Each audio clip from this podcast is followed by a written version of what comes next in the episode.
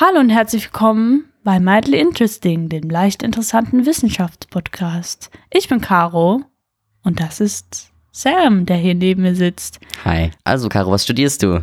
Ich mache Physik in den Niederlanden, wenn ihr das noch nicht wusstet.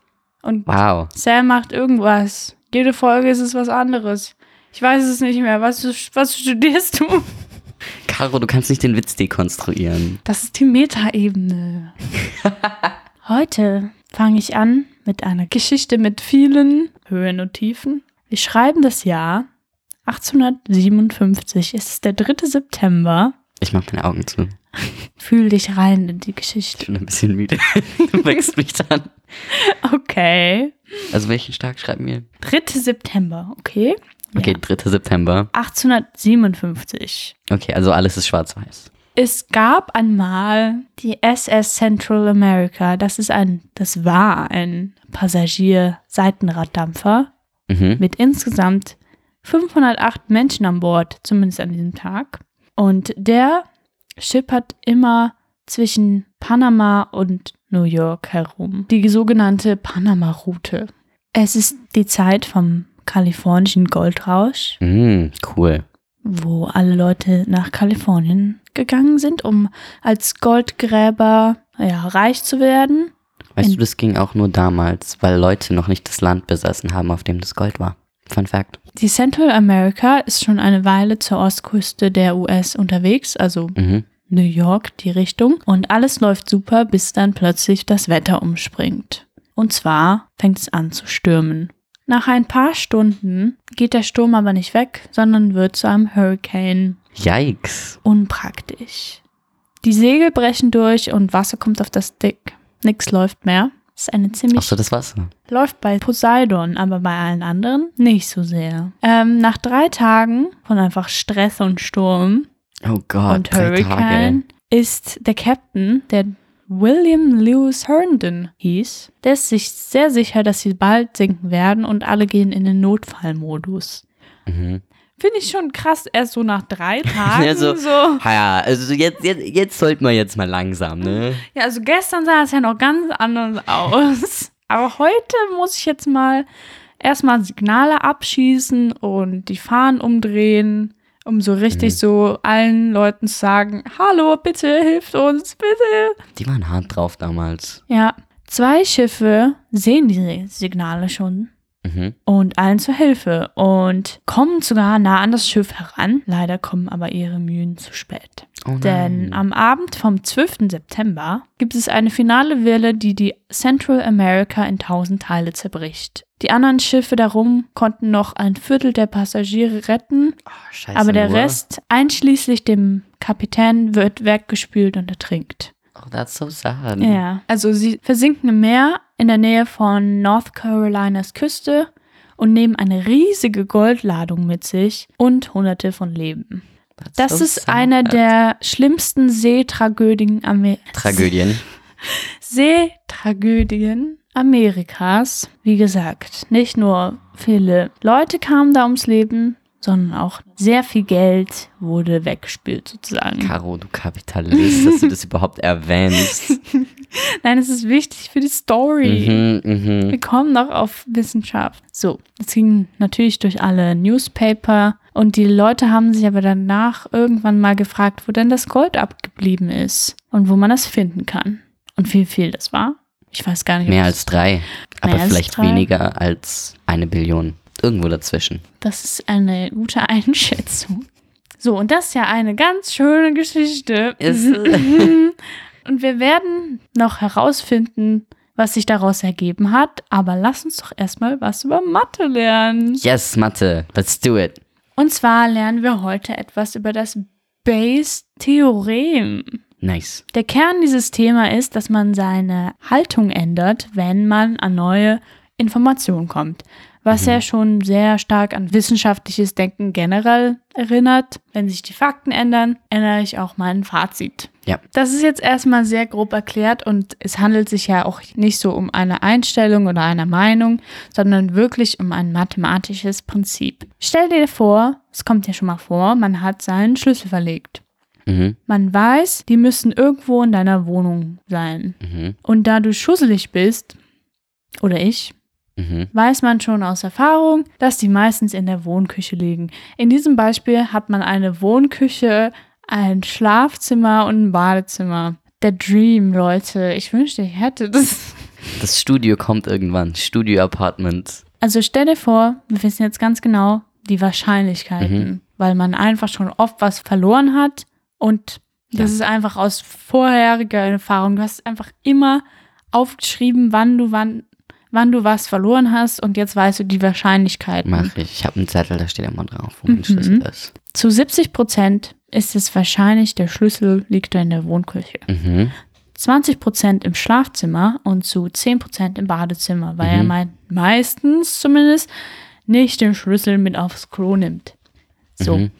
Diese Wahrscheinlichkeitsverteilung nennt man in diesem Theorem die a priori Wahrscheinlichkeit, Mhm. Weil es sich ja hier nur um dein Vorwissen handelt und prior ist immer vor und so. Was du auch noch aus Erfahrung weißt, wenn du im richtigen Raum suchst, dass du meiste Zeit den Schlüssel auch findest. Also du weißt von dir, du bist eigentlich ziemlich super in Suchen. Also bei 65 von 100 Fällen findest du deine Sachen auch, die du suchst. Und der logischste Schritt ist ja jetzt natürlich erstmal in der Wohnküche zu suchen, weil Mhm. wir wissen ja, da ist es wahrscheinlich am wahrscheinlichsten. Mhm.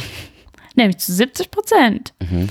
Und man sucht da so rum, findet aber nichts. Nach Bayes Theorem müssen wir jetzt unsere Meinung ändern, weil wir sind ja eigentlich ganz gut darin, Sachen zu finden, haben aber immer noch nicht den Schlüssel. Ja, jetzt kann man ausrechnen, wie wahrscheinlich ist es denn, dass man sich bei der Suche in der Wohnküche vertan hat. Das weiß man ja dann einfach. Ja, wie gesagt, die Wahrscheinlichkeit, etwas nicht zu finden, obwohl man im richtigen Raum sucht, ist 0,35. Mhm. Und die Wahrscheinlichkeit, dass er in der Wohnküche ist, 0,7. Mhm. Dann multipliziert man das einfach nach normaler Wahrscheinlichkeitsrechnung und kriegt 0,245 heraus. Also wäre die Wahrscheinlichkeit von 24,5 Prozent, dass der Schlüssel in der Wohnküche ist, aber man ihn einfach übersehen hat.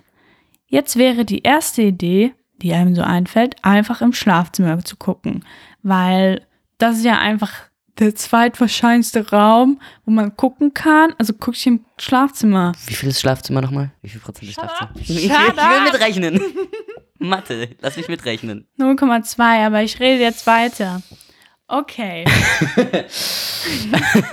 aber bevor man jetzt einen zweiten Raum auf den Kopf stellt, um diesen scheiß Schlüssel zu suchen, macht man lieber noch ein bisschen Mathe. Mathe. Wir erinnern uns, wir haben jetzt ausgerechnet 0,245 für die Wohnküche, Mhm. 0,2 fürs Schlafzimmer und 0,1 für Badezimmer. Warte, dann sind wir aber nicht mehr bei 100. Genau, das ist der Clou. Und zwar muss es ja am Ende, wenn man das alles zusammen addiert, muss ja eins rauskommen. Weil wir wissen ja, zu 100% ist es in unserer Wohnung drin. Wir wissen zwar nicht, welcher Raum, aber irgendwo muss es schon sein. Äh, wenn man das zusammen addiert, ergibt das nämlich 0,545. Und das wäre ja 54 Prozent, das geht ja nicht. Deswegen teilen wir jetzt jeden Wert durch diese Zahl. Und dann Mhm. haben wir wieder die äh, Wahrscheinlichkeitsverteilung, die sich am Ende zu 100 Prozent addiert. Ja. So, da kriegen wir nämlich raus, dass äh, es immer noch eine 45-prozentige Chance gibt, dass sich dieser Schlüssel wirklich in der Wohnküche befindet, was höher ist als die anderen Chancen. Also wäre es am schlausten, einfach nochmal in der Wohnküche zu gucken, Ja. anstatt im Schlafzimmer. Ja. Und wenn man dann das nochmal failt, also wenn man nochmal den Schlüssel nicht findet, dann kann man sich nochmal überlegen, wie wahrscheinlich das jetzt ist. Mhm. Dann macht man das Ganze einfach nochmal. Und dann updatet man seine Wahrscheinlichkeitsverteilung so oft, bis man sich ziemlich sicher ist, dass man die Wohnküche ausschließen kann. Man geht immer nach dem höchsten Prozentsatz. Genau. Ja, genau. Also nicht bis man irgendwas ausschließen kann, sondern einfach bis was anderes wahrscheinlicher ist. Und genau dieses Denken ist super wichtig für wissenschaftliche Studien. Man, man erspart sich ja dadurch einfach viel vergebene Mühe, Mhm. weil man ja einfach nicht unwahrscheinlichen Thesen hinterherjagen sollte. WissenschaftlerInnen haben ja sowieso nicht so viel Geld, also muss man ja gucken, was man befolgt. So, was hat das jetzt mit der Schatzsuche zu tun? Beziehungsweise nach der Suche nach diesem verschollenen Boot. Macht Dampfer. dasselbe, nur mit Gold anstatt Schlüsseln. Genau. Okay. Und in den 80er Jahren gab es einen Ingenieur namens I shit you not. Der hieß wirklich so. Tommy Thompson. Ja, das ist nochmal next Eine level. Marke. Besonders weil er eigentlich Thomas, er ist eigentlich Thomas. Thomas Thompson. Ja. Ja, Thomas, Sohn von Thomas. Wie gesagt, Tommy Thompson gab Mhm. es in den 80ern. Und 1887 hat der 161 Investoren auf seine Seite gebracht, um das Schiff zu suchen. Wow. Die haben ziemlich viel Geld für ihn gescheffelt, damit er dann sein Equipment etc. kaufen kann. Und mit dabei hatten sie einen studierten Mathematiker namens Larry Stone, der Ende der 60er Jahre schon mal eine, ja, ein verschollenes U-Boot der Navy gefunden hatte mit eben dem Bias-Theorem. Und Das hieß Scorpion. Er war halt zu dieser Zeit Experte darin, Sachen mit Mathe zu suchen. Das klingt wie irgendwie was, was ich machen Das, würde. das hört sich an wie so Dora, weißt du, Dora the Explorer, nur halt mit Booten. Oh mein Gott. Das wäre voll das geile Mathe-Spiel. Das wäre voll das geile Mathe-Spiel. Stimmt, ja. U-Boot nicht untergehen. U-Boot nicht untergehen. Wie bei Dora. Weißt du?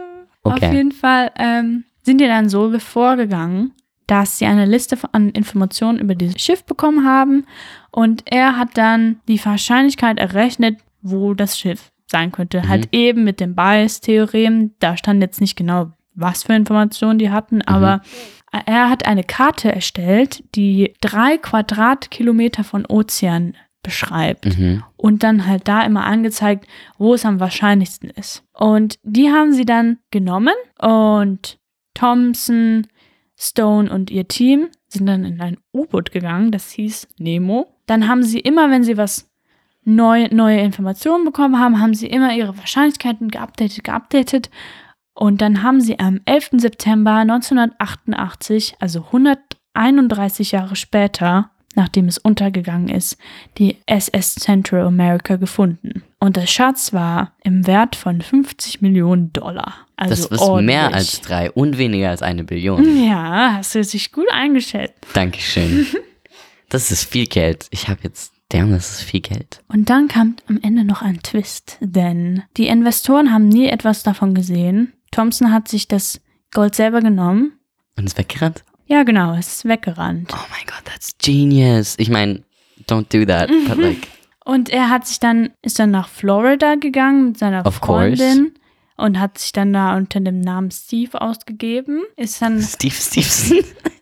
Steve Stevenson. Steve Wahrscheinlich. Stefansson. Stevie Stevenson. Nee, aber er ähm, hatte auch so ein Buch How to Live Invisible. Hatte sich gekauft, das Buch, das wurde bei ihm gefunden, als er erwischt wurde. Und zwar haben nämlich zwei Investoren versucht, ihn zu verklagen. Ich finde es auch lustig, er hat 161 und nur zwei versuchen, ihn zu verklagen. So, okay. Ja, ich meine, vielleicht ist das so ein Sunken Cost Ding, weißt du, wo so, je mehr du dann investierst, das zurückzukriegen, kriegst Ja, so war es auch bei ihnen. Es hat nämlich am Ende mehr gekostet als das investierte Geld. Ja, Und er wurde dann 2015, also ziemlich recently, dafür verhaftet, nicht im Gericht erschienen zu sein, wo die nämlich klären wollten, wo denn dieser Goldschatz abgeblieben ist. Also noch nicht mal wegen Ja. dem Investoren, sondern einfach, die wollten einfach wissen, wo das ist. Und jetzt wird er halt im Gefängnis gehalten, nicht weil er irgendein Gesetz gebrochen hat, sondern weil er einfach nicht sagen will, wo das ist. Und er sitzt immer noch im Gefängnis. Und jeden Tag kriegt er eine Geldstrafe von 1000 Dollar, weil er es nicht sagt. Die würden ihn freilassen, wenn er einfach sagen würde, ja, da und da. Aber er macht es nicht. ja das ist auch so ein Sunken Cost Ding. Aber der, der hält halt dran fest. Der ist Ja. so, ich, ich, I'm, I'm gonna write it out. Und der ist jetzt auch irgendwie so, ich glaube, 62 Jahre alt, der Mhm. Typ. Und ja, sitzt im Gefängnis, hatte aber davor, glaube ich, eine ziemlich coole Zeit mit seinem Geld und seinem Gold. Ganz ähm, ehrlich, ich gönn's ihm, dass er raus darf. ich meine, Aber ja, er ist halt immer noch im Gefängnis. Das Ja. war die Story. wie haben sie ihn denn gefunden? Wenn sie ihn jetzt mit Bayers Theorem gefunden hätten, das wäre sehr lustig. Das wäre so mindblowing. Stell dir vor, Also. Larry Stone hat ihn dann so gesucht. Das wäre sehr lustig. Und dann sind sie so, okay, wo in den USA könnte er sein? Okay, also 99% Florida. Da gehen alle Rich People hin oder so. Nee, eigentlich noch nicht mal, halt oder? alle sketchy people so. Ja, stimmt, ja. Die und die Alligatoren. Hm. Hm, okay, dann äh, Das war die Story. gute Story. Ich muss sagen, es sind tatsächlich gar nicht mal so viele Quellen davor, dafür gewesen. Also scheint es gar nicht mal so eine oft behandelte Geschichte zu sein. Wow, Caro, du bist. Ich bin Connoisseur, aber ich habe hier die meisten Sachen aus dem Buch Man vs. Math. Klingt, klingt, so. ja, klingt wie so ein Nerdbuch. Ja, genau. Anyways, heute ist der Tag der Geschichte, denn ich hatte mir überlegt, ich möchte eigentlich gerne über eine, eine Einführung in Quantenphysik machen. Weil ich habe mit Caro auch drüber geredet Ja. und ähm, das ist halt, es, es ist ja auch ein Meme, so jedes Mal, wenn in einem Sci-Fi irgendwas nicht erklärt werden kann, dann sagen sie einfach Quanten und hoffen, Ja, dass es das dann irgendwie... Quantum. Das, das ist Quantum. Quantenzeit Und weißt du, was sie mit dann meinem Quantenauto. Dann erklären sie ein Wur Wurmloch, in dem Mhm. sie dann so ein Papier falten und dann machen, hauen sie so einen Stift durch. Und dann ist es so, oh mein Gott, die Weltraumzeit, oh mein Gott. Aha. Ah, ähm, dann habe ich festgestellt, das ist ein ganz schön, ein ganz schön breites Thema so. Mhm. Vor allem für einen Nachmittag, den ich normalerweise diesem Podcast gönne, Ja. an Forschung, ein sehr breit gefächertes Thema. Also habe ich das nächstbeste gemacht und gesagt, okay, wir reden jetzt über die ersten 20 Jahre der Entstehungsgeschichte von Quantenphysik. Wir nehmen uns ein paar Basics auf den Weg mit und wir machen das sehr in Physikerweise, weil was, ähm, was PhysikerInnen gerne machen, ist ungefähr 10% der Vorlesung geht wirklich um Physik, 90% geht über irgendeinen so einen White Dude. Jedes Mal. Das ist dann so, jetzt reden wir mal drei Stunden über Max Planck. Hey, das ist cool, ja. Und so machen wir das jetzt auch. Also machen wir das so und weil ich nicht mochten wollte, dass es zu äh, dröge ist, habe ich auch zu jedem einen Fun Fact rausgesucht. Mhm. Mhm. Und wir fangen an mit Max Planck. Eyo, my man. Äh, Max Planck. Max Planck, der hatte keinen coolen Fun Fact, aber wir haben mal über ihn geredet, äh, Caro und ich, weil ich war so, haha, ihr redet immer über irgendwelche White Dudes, die alle Nazis sind. Und dann stellt sich raus, Max Planck war nicht wirklich ein Nazi. Und dann dachte ich so, boah, der ist vielleicht voll Anti-Nazi. Dann habe ich geguckt, der ist auch nicht wirklich Anti-Nazi. Der war so, der ist so ein bisschen vorbeigesskirtet. Hat der aber nicht auch Leute gerettet? Doch, ich bin mir ziemlich sicher. Der hatte so ein bisschen Beef, aber dann haben sie gesagt, wenn du so weitermachst, dann nennen wir dich Jude und dann bist du am Arsch. Und hat er gesagt, oh shit. Dem sein Sohn allerdings wurde verhaftet wegen dem Attentat auf Hitler. Hat er das mitorganisiert? Er war so wirklich mehr so am Rand. Er hat nicht viel gemacht, aber er war auf jeden Fall involviert.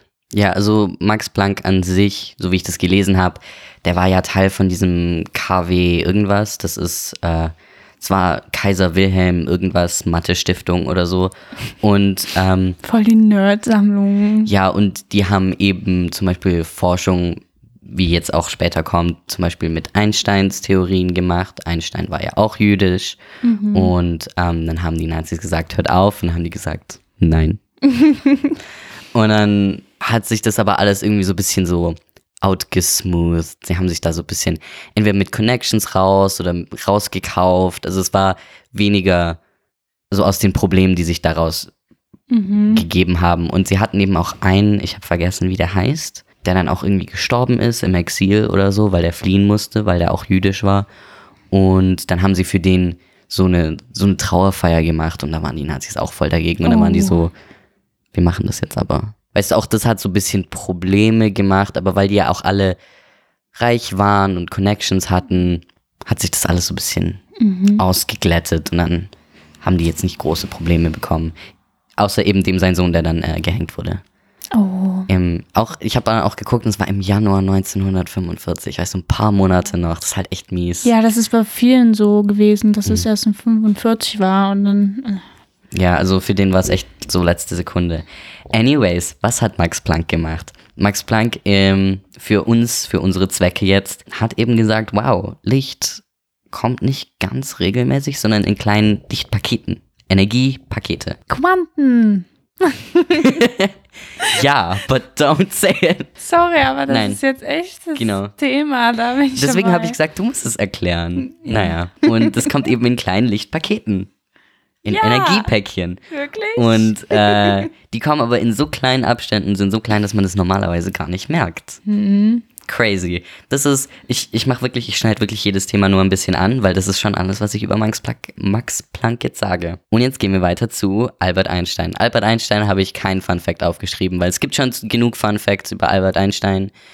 Ich hasse, wenn alle immer sagen so, weißt du, wenn sie sagen, dass jemand schlau ist, sagen sie Einstein, I ja, hate it, boah, I hate ich, it. ich hasse das auch sehr, so sehr. Ich finde es so gut, dass du mich verstehst. Erstens, der war low-key scheiße und auch nicht, also der war schon schlau, also das will ich ihm auch gar nicht so absprechen, aber, Aber- Ich finde immer, immer dumm, dass so Leute denken, so, bist du schlau in Physik, bist du schlau im Leben? Das korreliert nicht unbedingt. Also, so.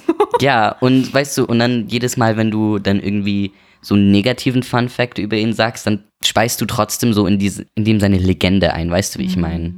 Weil das war halt auch ein Dude, you know? Mhm. ja. Das war halt ein Dude, das waren alles nur Dudes. Das, ich hasse es ja auch immer, sorry, das Mhm. wird jetzt zum Rant, aber ich hasse es so sehr, dass Leute ihn immer so irgendwelche Zitate zuschreiben, die er nie gesagt hat und dann auch nur diese Zitate dann als valid nehmen, weil er war ja so schlau, aber die Leute wissen noch nicht mal, warum denn überhaupt. Ich meine, ich verlange von niemandem, dass er Physik versteht. Ich verstehe es ja auch nicht so gut, auch wenn ich das studiere, ja, aber, aber braucht keinen emotional Support von einem Physiker-Dude, der schon so lange tot ist, der einfach nur ein bisschen Raumzeit machen wollte, okay? Nur ein bisschen Raumzeit.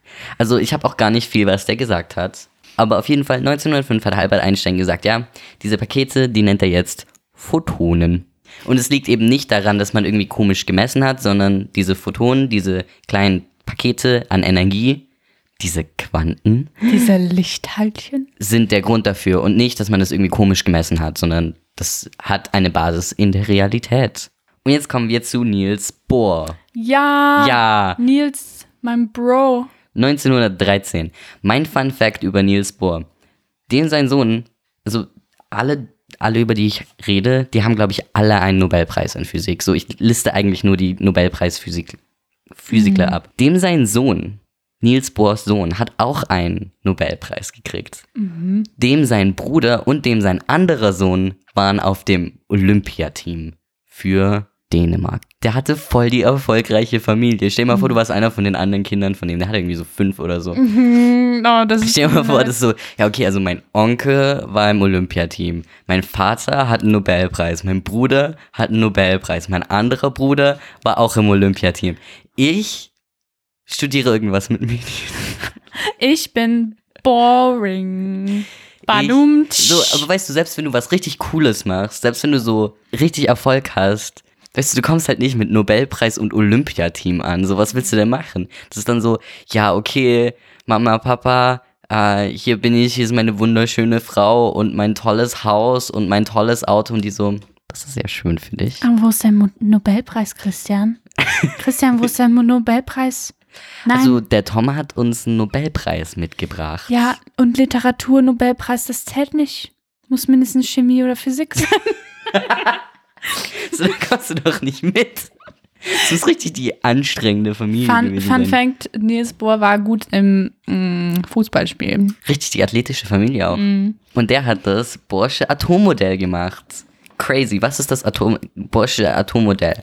Ähm, für lange Zeit hat man gedacht, Atome, ähm, eine der kleinen Bausteine, aus dem alles ist, was wir so sehen. Ich glaube, das können wir voraussetzen. Ähm, auf jeden Fall hat man so normalerweise gedacht, okay, das ist so eine Masse. Also wir haben das in der Schule, haben wir das Rosinenbrötchen-Theorie genannt. Ich weiß nicht, wie das wirklich heißt, aber so, wir haben da eine große Masse, die ist der Nukleus und dann wie die Rosinen im Rosinenbrötchen, da sind die Elektronen und die sind da so drumherum verteilt. Bohr war so, erstens, Elektronen von Atomen sind ein bisschen wie Photonen. Die haben auch eine Welle, aber sind auch kleine Teilchen mit Energie. Hat er das schon gesagt? Er hat gesagt, Elektronen in Atomen haben wellenähnliche Eigenschaften. Ah, Ja, also er hat nicht das gesagt, aber was er gesagt hat ist, yo, das meiste von dem Atom ist eigentlich nichts. Das, das ist, war dem sein Atommodell, was er auch da, wir haben ein Zentrum und die Atome, äh, die Elektronen fliegen so drumherum herum und die sind ein bisschen wie Wellen. Genau, das und war. sieht aus wie ein Planetenmodell. Ja, so ein Sonnensystem. Ah, ich war so, hä? Ja. Die Sonne ist der Nukleus. Und das ist Niels Bohr 1913. Ab jetzt kommt alles Schlag auf Schlag. Wir haben noch, jetzt, jetzt, jetzt machen wir noch einmal einen Sprung von elf Jahren. 1924. Danach ist alles innerhalb von zwei Jahren. Jetzt gehen wir zu Louis de Broglie? Broglie. Mein Wir Fun, haben den immer Brokkoli genannt. In Physik LK. mein Fun Fact ist, dass dem sein Beitrag zur Quantenphysik, das war dem seine Doktorarbeit. Alter. Richtiges High-Level für eine Doktorarbeit. Ja, meine Doktorarbeit ist, ich revolutioniere die Physik. Kurz mal. Ja, Ja, ich, hoffe, ne? ich hoffe, Sie nehmen es an. Ja, so wird es gemacht. So wird's gemacht. Kurz. Also Bachelor, Caro, los geht's. Ja, Bachelor, dann Doktor, dann easy. De Broccoli Mr. Brokkoli? hat gesagt, alle Teilchen haben Wellen. Aber die meisten Teilchen, die ich sehe, sind noch keine Wellen. Ja, erstens, was er da gesagt hat, das nennt man Teilchen-Wellen-Dualismus. Weil Sachen eben Wellen und Teilchen sind. Und das hängt auch immer von der Masse von dem Teilchen ab. Und für größere, makroskopische Teilchen sind die Wellen so klein, dass man die eigentlich nicht messen kann. Und deswegen, und auch irgendwie nicht darstellen kann. Und deswegen ist das irgendwie nicht so gut zu beweisen. So wie ich das jetzt in dem Buch gelesen habe, war das so, ja, also das macht schon Sinn und es wird auch schon so richtig sein, aber man kann es nicht beweisen, deswegen ist es, hängt das so ein bisschen in der Luft. Aber bei mikroskopischen Teilchen, da kann man es auf jeden Fall sehen. Und da ist es auf jeden Fall der Wellenteilchen-Dualismus. Genau, und ab da hat man praktisch diese zwei Paradigmen. Paradigmen. Paradigmen. Ich habe das aufgeschrieben, weil mir das, weil das so gut dazu gepasst hat, weil das Krasse ist ja, dass Quantenphysik und oder Quantenmechanik und klassische Mechanik nicht ganz miteinander so auskommen. also gar gerade. nicht, gar nicht. Das sind nicht, das sind nicht die besten Freunde gerade. Mhm, sie hassen sich. Wenn du halt sagst, okay, für makroskopisches zählt trotzdem dieser Wellenteilchen-Dualismus, wir können es nur noch nicht sehen, damit hast, machst du ein ganz neues Fass auf. Damit bist du dann so, alles, was wir davor gelernt haben, ist eigentlich falsch. Ich bin eine Welle. Wir sind die Welle. Damit haben sie dann das Fass aufgemacht, dann, da, danach ging's ab. Und jetzt kommen wir schon zu einem, wo wir wahrscheinlich den Namen schon kennen, außer Einstein und Planck, wo man den Namen auch kennt. Aber den Namen kennen wir auch aus der Popkultur, Heisenberg. Walter Heisenberg. Aber es ist nicht der von Breaking Bad. Es ist nicht der von Breaking Bad. Anyways, Heisenberg. Mein Fun Fact über Heisenberg. Oh ja, das war sehr lustig. Ich habe nichts Spannendes über die gefunden, weil auch er wie Planck, die waren beide in Deutschland während Nazi-Zeiten. Und das Lustige war, auch der hat so ein bisschen so Trouble gestartet, ne? Aber dem seine Mutter kannte von wem anders dem seine Mutter. Und die hat es dann für ihn geregelt. Weil der hat dann Stress bekommen mit der SS, glaube ich. Also weißt du, das war, das, also es ging, also ich weiß nicht genau, ich möchte das jetzt nicht, weil ich nur aufgeschrieben habe, dass dann eben seine Mutter das geregelt hat. Aber der hat schon ein bisschen Stress bekommen, weil er dann auch wieder Sachen gesagt hat und ja auch mit eben den Formeln von Albert Einstein gearbeitet hat. Ja, wie ich nochmal sagen möchte, ich meine, der Typ wurde aus dem Land vertrieben. Also das war wirklich nicht super für Nazis machen alles kaputt Ja. auch äh, Physik. Was sie dann immer gerne gemacht haben, und das habe ich in voll vielen von denen gesehen, ähm, war, dass sie das eben gemacht haben und haben halt so ein bisschen rumgemattelt und wirklich nicht groß in Politik eingegriffen, weil das waren halt Leute, die irgendwie Sachen passieren lassen haben. Also weißt du, wie ich meine? Also wirklich keine Gefahr für die Nazis auch dargestellt haben. Und dann sind die aber wirklich, sind die Nazis wirklich ausgerastet und die haben ja dann Leute dann weiße Juden genannt. Also das ist dann so, du bist wie ein jüdischer oder bist, du bist wie ein Jude und jetzt nur halt, du bist keiner, aber du teilst die Ideologie, die gefährliche und deswegen kommst du auch gleich mit, so, also richtig heftig. Auf jeden Fall, dem seine Mutter hat es für ihn geklärt. Ich war so, also, mein Sohn. also Werner, was habe ich denn jetzt schon wieder über dich gehört, Werner? Also, hast du gerade ein bisschen Probleme? Nee, nee, nee. Dann rede ich, dann rede ich mit der Mutter von dem. Nee, nee, nee, nee, nee, nee, nee. so war die. Okay, genau so. Das Genau war jetzt so. actual footage, Ja. guys. Ja, 1925. Also, das war nicht 1925, aber 1925 reden wir jetzt über das, was er da entdeckt hat. Ah, ja. Mhm. Und zwar Heisenberg, Caro, Heisenbergsche Unschärferelation. Mhm. In den gröbsten Zügen ist es zwei sich komplementierende Werte können nicht gleichzeitig komplett bestimmt werden. Und das äh, bekannteste ist Position und Moment. Also Impuls. Impuls. Position und Impuls können nicht gleichzeitig bestimmt werden. Dazu gibt es eine richtig einfache Formel, aber die hole ich jetzt trotzdem vielleicht mal nicht raus. Und dasselbe gibt es auch mit Energie und Lebenszeit von einem Teilchen. Er hat halt gesagt, irgendwas hält uns mathematisch davon ab, beides gleichzeitig zu wissen, beziehungsweise wie weit wir das eine wissen, inhibiert, wie weit wir das andere wissen. Vielleicht weißt du eins ein bisschen gut und das andere weißt du ein bisschen schlechter. Und dann kannst du dich da so an so eine goldene Mitte auch gerne annähern. Zumindest mathematisch.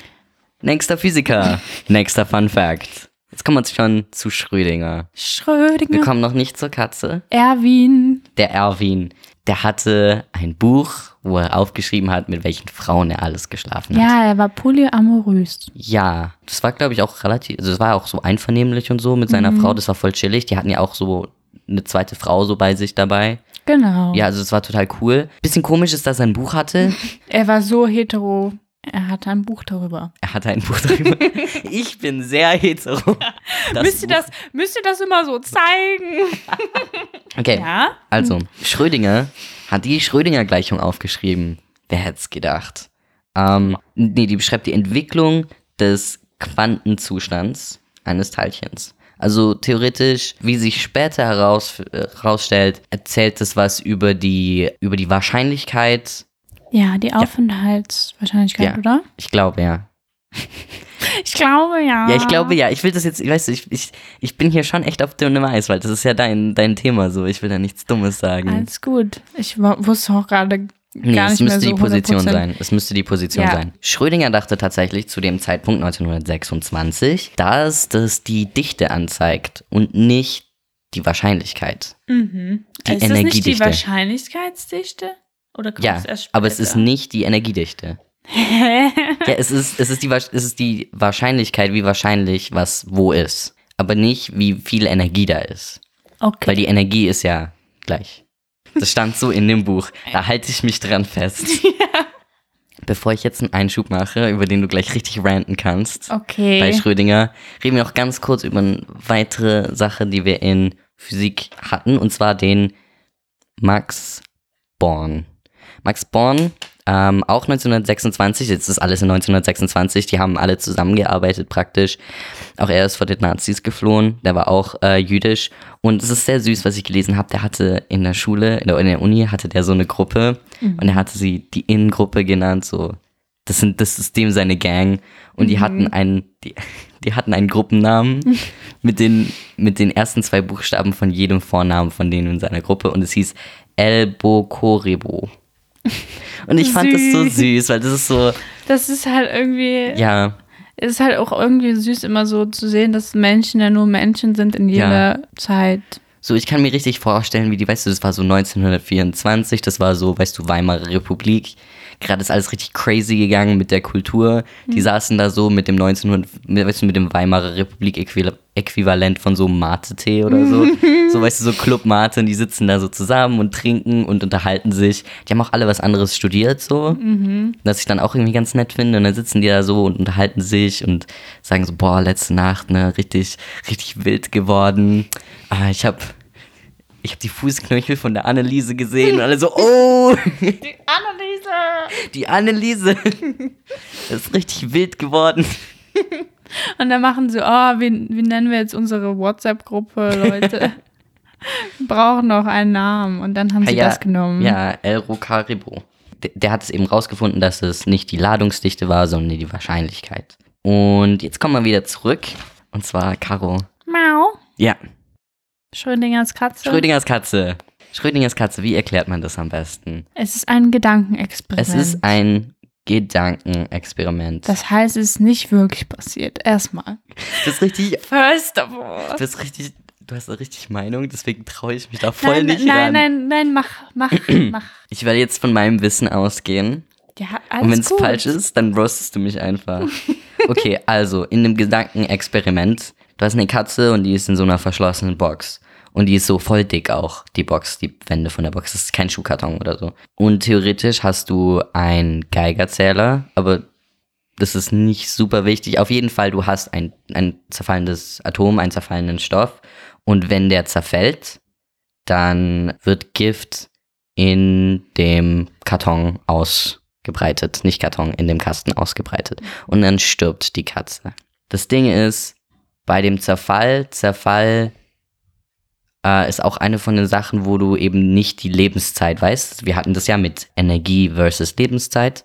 Lebenszeit weißt du nicht unbedingt, wann zerfällt was, wie weit Du weißt halt die Wahrscheinlichkeit, okay, wie genau, also wie wahrscheinlich ist es, dass es das jetzt in dem Moment zerfällt, aber du weißt halt nicht, du hast es zu und damit befindet sich das Atom in einem Zustand des Überlagerns. Das heißt, es kann aus verschiedenen Zuständen bestehen. Du hast einen Zustand und er kann aus verschiedenen Zuständen bestehen. Das nennt man dann Superposition oder Überlagerung.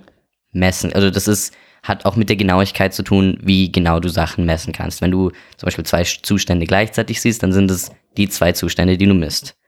Die eben überlagern in ein drittes. Schrödinger hat halt gesagt, ja guck mal, wenn wir das auf makroskopische Sachen übertragen könnten, dann würden wir ja auch sehen, dass die Katze, dass, dass diese Superposition sich auf die Katze überlagern würde und die Katze wäre für unsere Messung gleichzeitig lebendig und tot. Es gibt tatsächlich zwei Arten, wie man darüber nachdenken kann. Man kann so drüber nachdenken wie Schrödinger. Schrödinger hat gesagt, yo, Leute, das macht keinen Sinn. Das hat einfach nur mit der Unschärfe der Messung zu tun. Ja, wir sehen, dass die Katze gleichzeitig tot und lebendig ist und diese zwei Resultate werden uns überlagert. Aber das heißt ja nicht, dass die Katze gleichzeitig tot und lebendig ist. Und so sagt er das auch in dem Zitat direkt. Jetzt haben wir auch Born oder war das Bohr? Also, das war Bohr. Bohr, während er zusammen mit Schrödinger auf so einer Wellenlinie mit, dass es eben diese Unschärfe gibt, hat er halt gemeint, ja, aber bei kleinen Teilchen ist es eben so, dass wenn die ganz, ganz, ganz, ganz klein sind, dann ist diese Überlagerung eben einfach nur noch